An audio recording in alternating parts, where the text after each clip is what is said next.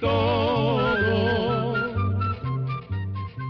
Llegó la escuela, llegó la escuela, llegó por radio.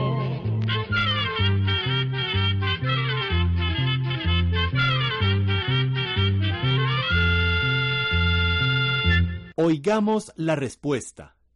Es el programa que les trae a ustedes el Instituto Centroamericano de Extensión de la Cultura, ICQ.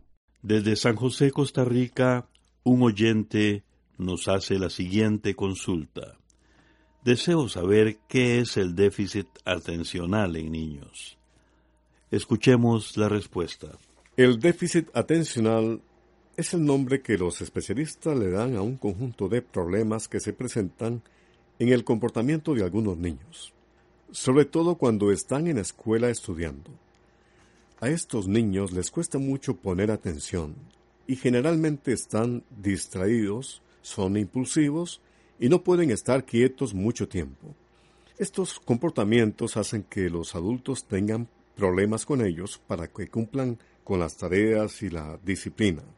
Por ejemplo, por falta de atención y la tendencia a estar distraídos, los niños pueden tener dificultad para terminar cosas que empiezan a hacer, para tomar decisiones, para poner atención a dos cosas al mismo tiempo, para tomar apuntes mientras escuchan al maestro, o bien para simplemente permanecer sentados y escuchar. Sucede con mucha frecuencia que estos niños suelen ser muy inteligentes y se aburren en clase pues enseguida entienden lo que les están explicando. Los niños que tienen el déficit atencional se distraen con las cosas que pasan a su alrededor y con sus propios pensamientos. Como resultado de esto, aunque sepan que hay reglas de comportamiento que deben obedecer, al final no las obedecen porque su misma impulsividad y distracción los hace pasar de una actividad a otra. Estos niños tienen problemas de conducta en las escuelas y los maestros deben saber muy bien cómo ayudarlos en lugar de castigarlos, pues su mal comportamiento no se debe a que sean desobedientes o malcriados, sino a que presentan estos problemas de comportamiento.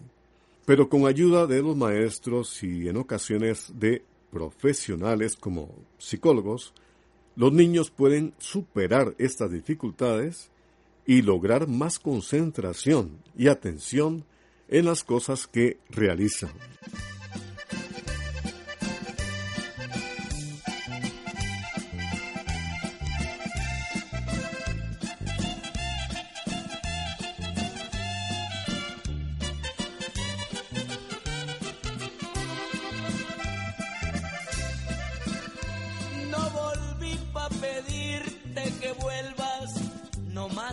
Pasaba y me dio por cantarte.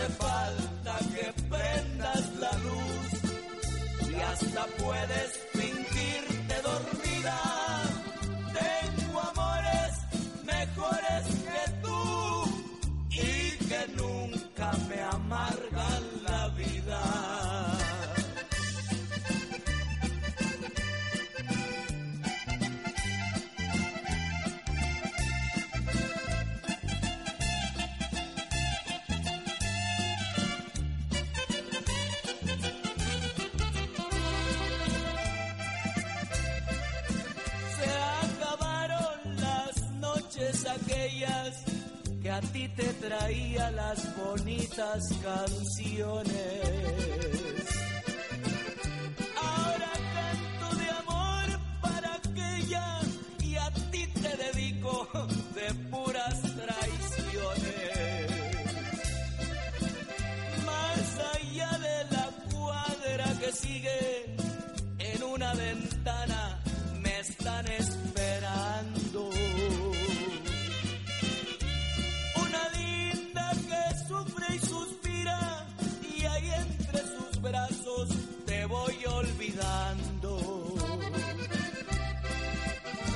No hace falta que prendas la luz y hasta puedes fingirte dormida. Tengo amores mejores que tú y que nunca me amargan la vida. Quiero que me expliquen por qué se forman los granizos y por qué a veces son tan grandes. Esa es la consulta que nos hace un estimable oyente desde San Salvador, El Salvador. Escuchemos la respuesta. En los días muy calientes, gran cantidad de agua se evapora y llega a formar nubes muy altas. Son esas nubes que se ven muy oscuras, y si las observamos de lejos, vemos que suben hasta grandes alturas. Los científicos las llaman cumulonimbus. En esas grandes alturas el aire está muy frío y las gotitas de agua que forman las nubes se congelan, formando pequeños cristales. Normalmente esas nubes están acompañadas de fuertes vientos que zarandean los cristales de hielo y en ese movimiento se van juntando unos con otros. Cuando alcanzan cierto tamaño, comienzan a caer por su propio peso en forma de granizos. Como los granizos se forman a grandes alturas, en muchos casos se derriten de camino y caen como lluvia. Pero cuando los vientos son muy fuertes, lanzan los granizos enteros hasta el suelo. En las nubes más espesas se pueden formar granizos de gran tamaño y si la temperatura del lugar está fría, pueden llegar hasta el suelo. A veces caen granizos del tamaño de bolas de ping-pong o más grandes. Estas granizadas son muy peligrosas pues trozos de hielo de este tamaño pueden provocar lesiones a las personas y serios daños en los lugares que caen. Cruz Ramón García Martínez nos escribe desde Managua, Nicaragua, y comenta y pregunta lo siguiente. ¿Cómo interpretar a los odontólogos? Recomiendan cepillarse los dientes tres veces al día. ¿Significa esto que la persona debe andar con un cepillo y una pasta para lavarse los dientes por si se come, por ejemplo, un quesillo? Escuchemos la respuesta. Como usted bien dice, don Cruz Ramón, los odontólogos recomiendan lavarse los dientes tres veces al día, es decir, después del desayuno, del almuerzo y la comida. De manera que es conveniente que las personas que almuerzan fuera de casa carguen su cepillo de dientes y la pasta dental, porque la higiene de la boca es muy importante. Lo que sucede es que en la boca hay muchas bacterias, y hay algunas que transforman los restos de comida y los azúcares en ácidos que pueden llegar a hacer un agujero o carie en el diente. Los odontólogos también recomiendan el uso del hilo dental por lo menos una vez al día. El hilo dental sirve para eliminar los restos de comida que quedan entre los dientes y las muelas, donde el cepillo no puede limpiar. También aconsejan ir al dentista por lo menos una vez al año para hacer una buena limpieza, revisar si hay caries y mantener los dientes y las encías sanos. ¿De dónde es originaria la canela? ¿Cuál es su nombre científico? Estas preguntas nos las hace el señor Harley Rojas Salazar desde San Vito de Cotobruz, en Costa Rica. Oigamos la respuesta. Las astillas de canela que usamos para dar sabor a las comidas se sacan de las ramas de un árbol originario de Asia, que actualmente se cultiva en muchos países de clima caliente y húmedo. Se cree que este árbol es nativo del sur de la India y de una isla cercana llamada Sri Lanka, antes conocida como Ceilán. Vamos a contarle que el árbol de la canela puede llegar a medir más de 15 metros de altura, pero cuando se cultiva se poda para mantenerlo más pequeño. Para sacar la canela se cortan las ramas bajas. Se les quita la primera cáscara, que es amarga, después se saca la segunda corteza, que es anaranjada, y se pone a secar. Cuando la corteza se seca, se curva o enrosca y se vuelve de color café claro. Antes de empacarla, la clasifican de acuerdo a la calidad del sabor y, después de entonces, la empacan. De la corteza de este árbol se saca un aceite muy oloroso que se usa para hacer perfume o en aromaterapia. El componente principal de la canela es el cinnamaldehído, que es el que le da el aroma tan característico que tiene. Con todo el amor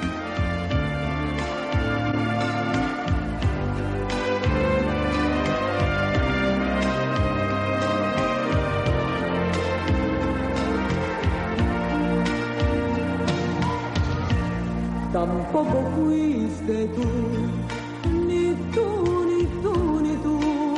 Tampoco tú tenías el corazón que busco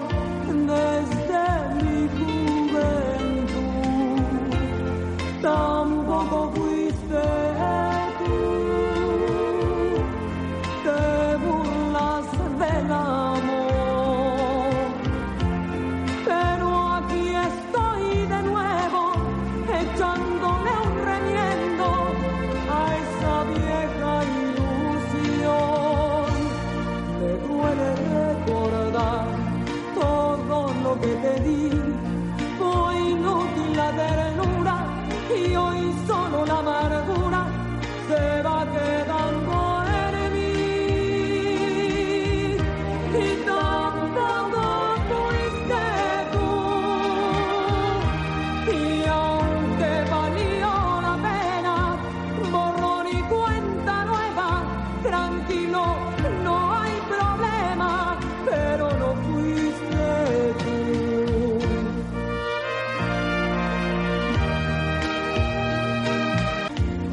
Tampoco tú tenías el corazón que busco desde mi juventud. Tampoco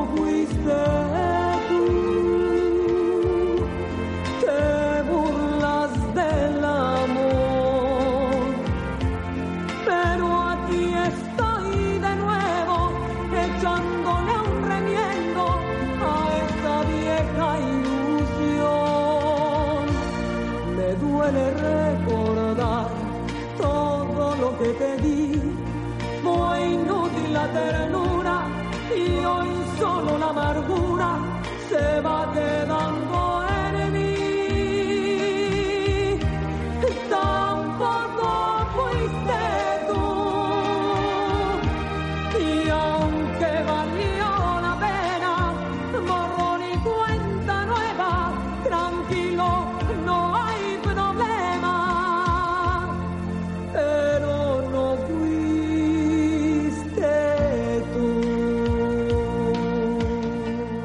Desde San Salvador, El Salvador, Reinaldo Padilla nos envía un correo electrónico y dice lo siguiente.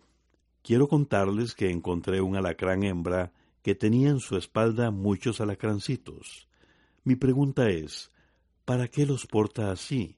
Y si los escorpiones se reproducen por medio de huevos o nacen vivos. Oigamos la respuesta. En primer término, vamos a decirle que hay miles de especies de escorpiones o alacranes, como también se les llama. Unos escorpiones son vivíparos. Esto quiere decir que las crías crecen dentro de la madre y nacen los escorpioncitos, completamente formados. Pero también hay otros que son ovovíparos y en este caso el alacrancito se desarrolla dentro de un huevo que permanece en el cuerpo de la madre.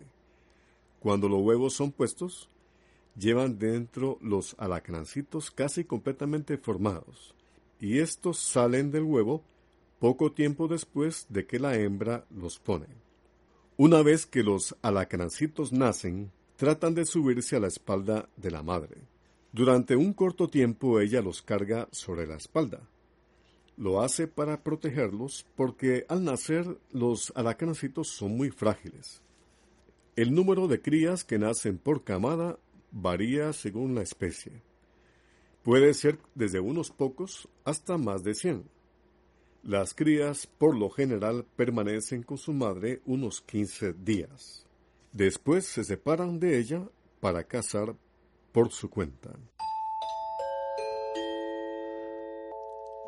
José Cerdas García nos llamó por teléfono desde Playa Panamá, Guanacaste, Costa Rica, y nos hizo la siguiente pregunta. ¿Por qué la chicharra sale en abril? ¿Qué hace el resto del año? ¿Cómo hace la chicharra para reproducirse? Escuchemos la respuesta. Las chicharras o cigarras viven en muchas partes del mundo donde el clima es cálido o templado. En nuestras tierras hay muchas especies y son insectos muy comunes.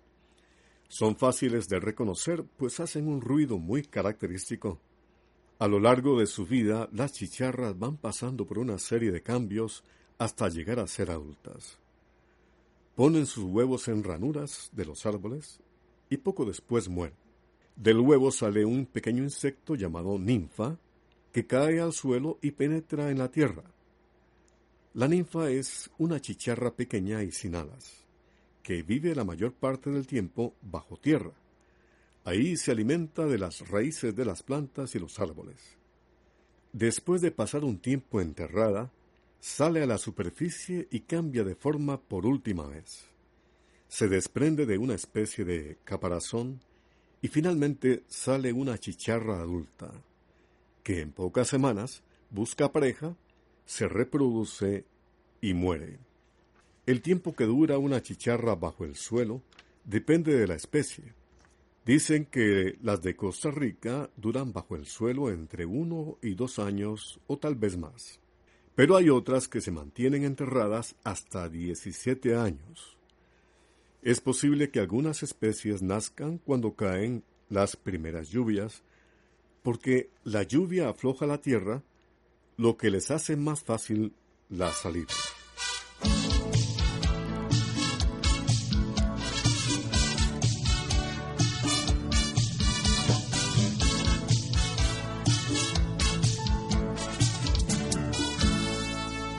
Ella no quiere que la llenen de regalos. Ella prefiere una caricia con amor frente a quien sea a plena luz del día porque le encanta que la mimen sin temor. Ella no quiere una noche fascinante en compañía de un hombre que huele amante. Lo que ella quiere es diferente.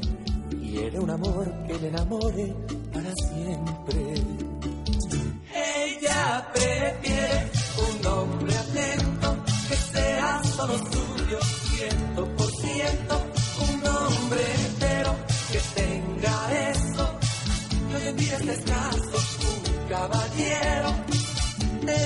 siempre una soñadora y escribe versos solo por placer. Ella no es una, ella es millones, su nombre es bello, le dicen mujer.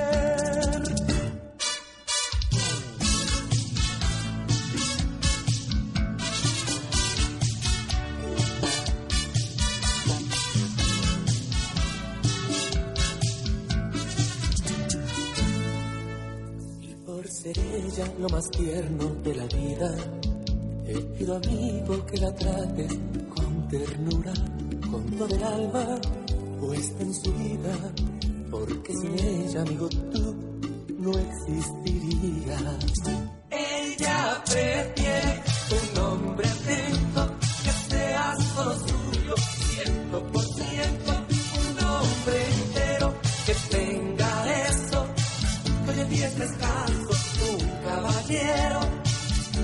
fue siempre una soñadora y escribe versos solo por placer. Ella no es una, ella es millones, su nombre es bello, le dicen mujer. Ella prefiere un nombre ajeno que sea solo su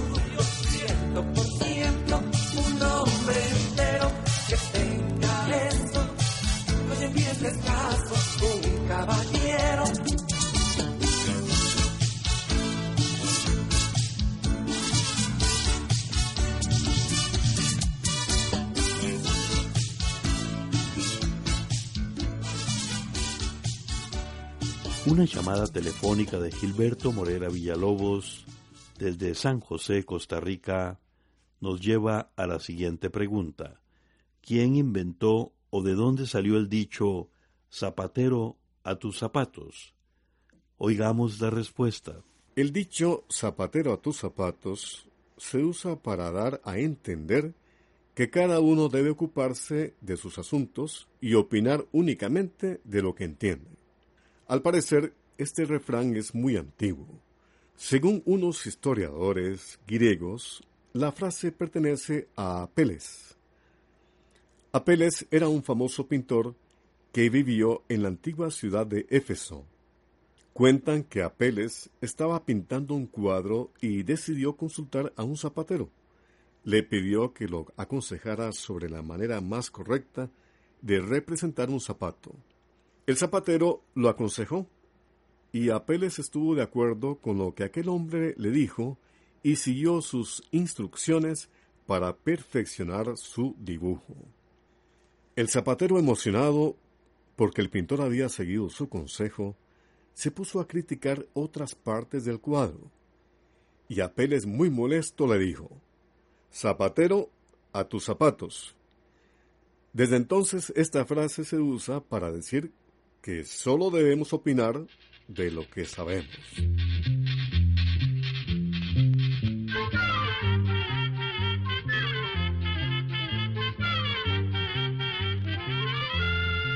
Llegó para todo.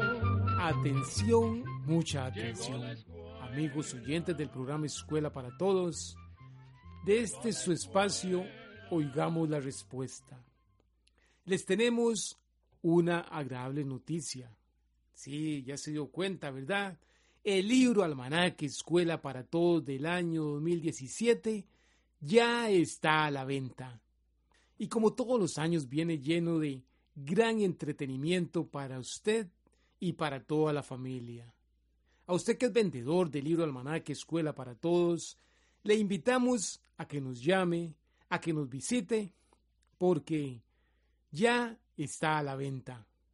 Como todos los años, es una buena alternativa para ganarse un dinerito extra, ya que entre más libros venda, más puede ganar. Así que llámenos o mejor visítenos porque el libro almanaque de este 2017 ya está a la venta. Programa C, Control 69. Así llegamos a un programa más de Oigamos la Respuesta. Pero le esperamos mañana, si Dios quiere, aquí por esta su emisora y a la misma hora. Mándenos sus preguntas al apartado 2948-1000 San José, Costa Rica. También nos puede llamar a los teléfonos 22 25 52 38 o 22 25 53 38 o mándenos un fax al 22 25 22 27. También le damos el correo electrónico isq arroba isq.org. Celo de letreo icecu icecu.org. Para nosotros sus preguntas son muy importantes y estamos para servirle. También puede dirigir su pregunta a esta emisora que ellos amablemente nos la harán llegar. Muy importante, dele su nombre completo, dirección bien exacta, ah, y el lugar donde escuche el programa. Recuerde que comprender lo comprensible es un derecho humano. Que Dios le bendiga.